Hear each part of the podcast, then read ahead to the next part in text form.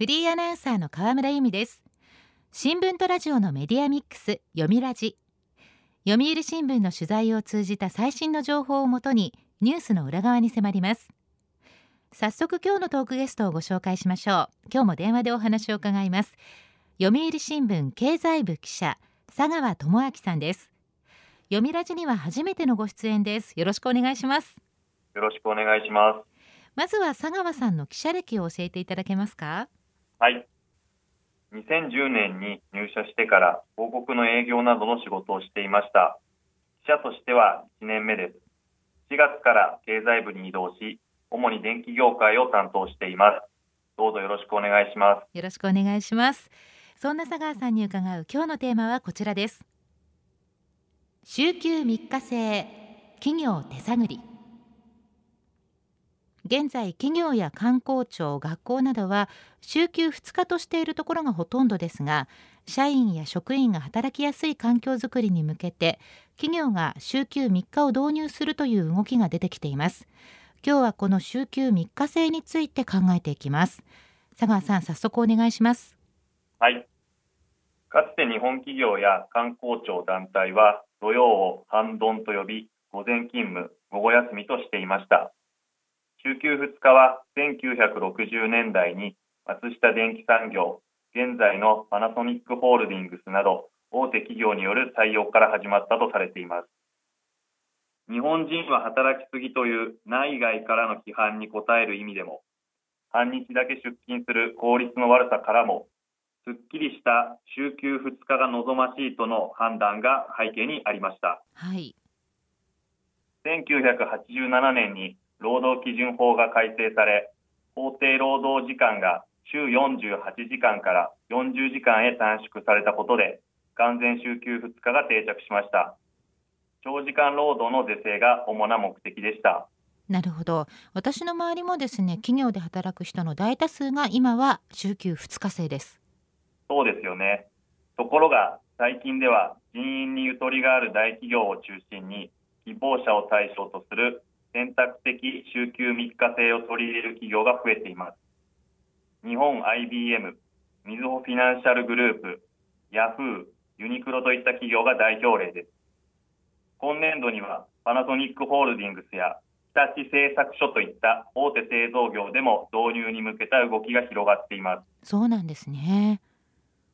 政府は2021年に閣議決定した骨太の方針経済財政運営と改革の基本方針に希望する従業員が週休3日で働くことができる制度を企業に導入するよう促すことを盛り込みました。企業の側も働き方の柔軟性を高めることで従業員のニーズに応えようとしています。コロナ禍で在宅勤務リモートワークが広がったことを契機として多様な働き方に関心が集まったことも背景にあります。また優秀な人材の確保のためには働きやすい労働環境を整えることも大事なポイントになっています。週休3日の導入で柔軟な働き方をアピールできれば人材獲得競争で有利になるという判断も少なからずありそうです。なるほど。人材確保の側面もあると、まあ、その他週休3日制になると企業側にはどのようなメリットがあるんでしょうか？はい休日が増えることで社員が自己啓発の時間を作れるようになったり社外の人脈や知見を広げ個人のスキルを高めたりすることにつながれば会社にとってもプラスに働くでしょう。週休3日を導入している企業は賃金や労働時間を一律に維持するのに比べ賃金が減ったり1日あたりの労働時間が増えたりしても働き方の選択肢を増やす方がプラス効果が大きいと考えていると言えます。そうなんですね。企業の週休3日制具体的にはどのように実施されてるんですか？はい。今のところ選択的週休3日制を導入している企業では運用方法が大きく3パターンに分かれています。1つ目は労働時間が短くなり収入も減少するパターンです日本 IBM やみずほフィナンシャルグループなど多くの企業が採用している手法です。週5日の勤務が4日に減る場合は、給与も2割削減するといったケースが多くなっています。まずは労働時間は減るけどそれに伴って収入も減るというパターンですね2つ目は？はい2つ目は出勤日の働く時間を増やして1ヶ月の労働時間を維持し収入も維持するパターンです。仮に1日8時間勤務で5日間働くのと1日10時間で4日間では合計40時間で同じになります。この方式では1日の労働時間が法定労働時間の8時間を超えることになるので勤務時間を柔軟にできるフレックスタイム制などを適用する必要があります。ユニクロや日立製作所などが採用するパターンです。2つ目のパターンは労働時間は変わらず収入もキープ。でも出勤した日は長時間働くのでちょっと大変ということですね。3つ目は？はい。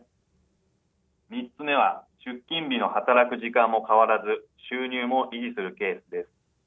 週4日の勤務でも給与はそのままで従業員にとっては単純に休みが1日増えることになりますが企業側にとってはコストアップにつながるため導入へのハードルは高いと見られています。なるほど。これは働く側としては大歓迎ですけどなかなかそうはいかないですよね。はい。企業は必ずしもこれら3つのパターンからいずれかを選択しなければならないわけではなく同一企業で複数のパターンを選ぶこともできるようです。ただ賃金や労働時間が変わらないと待遇が同じ社員の間で働く日数だけが異なることになり不満が出ることも考えられます。はい。転職情報サイトマイナビ転職の調べによると、収入が減る場合、週休3日制を利用したくない、どちらかといえば利用したくないとの回答が合わせて78%を占め、利用したい、どちらかといえば利用したいの合わせて22%を大きく上回りました。週休3日を導入しても収入を維持できるかどうかが選択の決め手になっていることが伺えます週休2日から週休3日へと働き方が変わってくると、まあ、本人だけではなくて家族にも影響ありそうですよね。そうですね週休3日制の導入を検討している自民党の会議では平日に家族旅行をしやすくするため子どもが公立学校を平日に休める制度の在り方についても議論しています。親が週休3日制で平日に休んだ場合、小学生、中学生などの子供がいると家族旅行をするのは難しいとして、公立学校で年間10日程度、自由に休んでも欠席扱いにならない休暇制度を創設するべきだと提案しています。また、休んだ授業のフォローアップに備えて、文科省には1年分の授業の見本動画を作成させるべきだとしています。なるほど。子どもがいる家庭では子どもたちにも影響が出てくると。企業の週休3日制。何にせよですね働く者にとってそう都合の良い話ばかりではないということが分かりました。読みラジ。今日のトークゲストは読売新聞経済部記者佐川智明さん。テーマは週休3日制企業手探りです。週休3日制を実際に活用している企業の様子教えてくださいはい。希望者を対象に週休3日制を採用しているのは、まだ大企業や IT 大手といった一部の会社にとどまっているのが実情です。実際の事例を紹介します。日本 IBM のコンサルティング部門に所属する20代の女性社員は、今年2月から週休4日で働いています。えー、週休4日ですか？はい。月曜と火曜は休みで、水曜から金曜の3日間は午前10時半から午後7時頃まで在宅勤務しています。土曜と日曜は都内の学校で中国の伝統医学を学んでいます。へこの社員は顧客企業に最適なシステムを提案する仕事に従事していますが、学校で学んでいることと仕事で細部まで集中力を研ぎ澄ますということには共通点もあり、仕事に集中して向き合う姿勢がさらに強くなったそうです。伝統医学は今の仕事とは直接の関係はないものの、将来のキャリアに生かしたいと考えています。へえそうなんですね。仕事をしながら勉強もとフレキシブルな働き方ですね。そうですよね。この社員が週休4日を選択しようと思ったのはコロナ禍で在宅勤務となり働き方を見直そうと思ったのがきっかけだそうです。生活と仕事のメリハリがつくようになりました。給料が減ることに関してはそれほど問題と感じていません。その人ならではの専門性があるといいように思っているので今は自分への投資の時期だと思っています。と彼女は話しています。なるほど。日本 IBM は2004年に短時間勤務制度を導入しました。現在は全社員が対象で週休3日や4日などを選べるようになっています。勤務時間に応じて給料は減りますが現在も100人を超える社員が制度を利用しているということです。そうですか。働き方含めて人生設計のあり方が多様化しているように感じます。そうですね IT 大手のヤフーも2017年から社員の希望に応じて土日に加えて週1日を休みにできるようにしました。育児や介護を抱える社員の離職を防ぐ目的でこれまでにおよそ200人が利用しているそうです。介護を抱えているため週休3日を活用している50代の社員は出勤日に時間を削って介護に充てるよりも余裕ができたと喜んでいます。それはいいですね。ユニクロは転勤のない地域正社員を対象に週休3日を導入しています。1日の勤務時間を増やし週休2日と変わらない給与水準にしていると言います。なるほど。お話を伺ってますと国内では今のところ大手企業での動きということなんですが海外ではどうなんでしょうか？はいアメリカでも週休3日制の議論が盛り上がり始めています。Google や Apple といった IT 企業が多く本社を構えるカリフォルニア州ではこの春標準的な1週間の労働時間を40時間ではなく32時間にすることを目指す法案が議会に提出されました。従業員数が500人を超える企業を対象としていて実現すれば2000社を超える企業が影響を受けるとされています、はい、法案を提出した議員は社会の進歩により週休3日制は可能となった。給料を下げずに労働時間を減らし生活を労働に偏らないようにする。と訴えています。ただカリフォルニア商工会議所は事実上の賃上げになるため人件費が劇的に上昇すると反発していて成立は不透明となっています。話を日本に戻しますと今後週休3日制をより多くの企業が導入するためにはまだまだ課題がありそうですよね。そうですね。東京都が2020年度に実施した調査によると週休3日を導入済みと回答した企業はわずか2%でまだまだ少数派です。また別の調査では週休2日より休日が多い労働者の割合は11%にとどまっています。規模が大きい企業ほど導入している割合が高い一方、人手不足の中小企業では休みが取りづらく、週休2日を超える選択は難しくなっています。はい。職種の特性によって導入が難しいケースもあります。例えば工場などのように現場に出勤して一定時間その場にいることが前提となるような仕事の場合は一律の週休3日導入は難しいと思われます。休みの日が増える一方で出勤日に積み残した仕事を持ち帰るいわゆる隠れ残業が増える恐れもあるでしょう。専門家は企業の規模や業種によって格差が生じる可能性もある。適切な運用がなされていないかといった点にも注意を払う必要があると指摘しています。あとですね私の周りには仕事と育児それから仕事と介護の両立に悩む人たちが多いんですね。週休3日制にとらわれないさらにフレキシブルな労働形態が必要なのかもしれません。この点はいかがでしょうか？はい。人口減少で働き手が減っていく中子育てや介護などさまざまな事情を抱える労働者が働きやすい環境を整えなければなりません。多様で柔軟な働き方をどう実現していくか従業員のニーズに応じて少しが知恵を出し合うことが不可欠です。週休3日制も一律に推進するのではなくさまざまな選択肢の一つとして考えるべき課題です。最後に佐川さんは取材を通してどんなことを感じましたか？